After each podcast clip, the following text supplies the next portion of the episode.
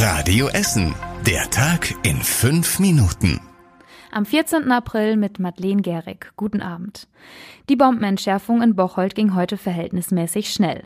Um kurz vor drei konnte Entschärfer Frank Stommel Entwarnung geben. Alles lief nach Plan. Der Zünder ging super raus, wir sind alle zufrieden, hat gut geklappt und äh, ja, jetzt freuen wir uns auf Ostern. Die Bombe wurde schon gestern an der Erdwegstraße gefunden, bei Bauarbeiten für den Emscher Umbau. Die Entschärfung wurde aber auf heute verschoben, weil in der Nähe das Altenheim und die Geriatriehaus Berge liegen. Die längere Vorlaufzeit hat geholfen, dass heute alles so schnell ging, trotz vieler Krankentransporte. Die Menschen, die evakuiert werden mussten, konnten am Stadion unterkommen. In der Traugott-Weise-Schule mussten 20 Menschen warten, weil sie in Corona-Quarantäne waren.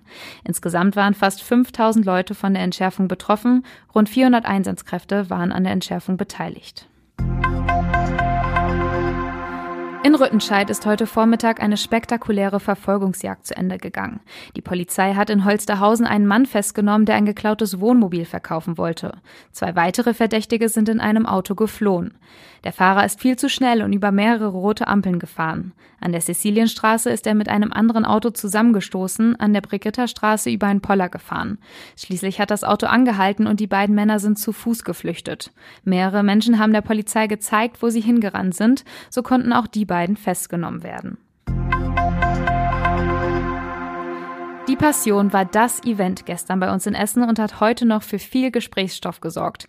Die einen fanden die Übersetzung der Ostergeschichte in die Neuzeit emotional und bewegend, die anderen eher kitschig und unpassend. Die meisten Reaktionen der fast 5000 Zuschauer am Burgplatz waren aber positiv. War einfach toll. Ganz außergewöhnliches Ereignis, wunderbar. Und gerade in den Zeiten ist das was ganz, ganz Wichtiges. Ich fand es auch gut übertragen in die heutige Zeit, muss ich sagen.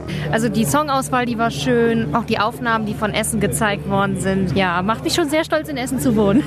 Der Fernsehsender RTL hatte Die Passion bei uns in Essen inszeniert als großes TV-Live-Event mit aktuellen Popsongs, riesiger Bühne und vielen Promis. Das Abendmahl gab's von der Currywurstbude bei Nelson Müller. Zur Auferstehung sang Alexander Klaas als Jesus einen Song von Revolverheld vom Dach der Lichtburg. In ganz Deutschland haben fast drei Millionen Menschen die Show im TV gesehen. RTL will Die Passion im nächsten Jahr wohl fortsetzen, dann aber in einer anderen Stadt. Die Essen Marketing spricht von grandioser Werbung für Essen. Im Fernsehen Fernsehen waren neben dem Burgplatz in der Innenstadt nämlich unter anderem die Zeche Zollverein und die Margaretenhöhe zu sehen. Eindrücke und Bilder von gestern Abend gibt's auf radioessen.de. Bei uns in Essen gibt es ein neues Honorarkonsulat. Im Chorforum im Südviertel sitzt jetzt der Honorarkonsul für das kleine Königreich Bhutan in Asien. Ein deutscher Chemiker führt das Honorarkonsulat. Er hat seit vielen Jahren Verbindungen nach Bhutan und hat dort unter anderem den Bau eines Krankenhauses und einer Blindenschule unterstützt. Als Honorarkonsul kümmert er sich jetzt ehrenamtlich darum, die Interessen von Bhutan zu vertreten und ist Ansprechpartner für Menschen von dort, die hier bei uns in Essen leben.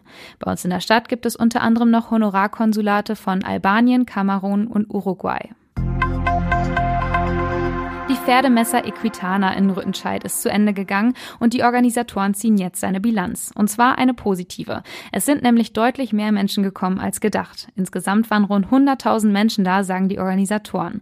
Sie hatten mit weniger gerechnet, unter anderem wegen Corona und weil die Messe nur sieben Tage ging.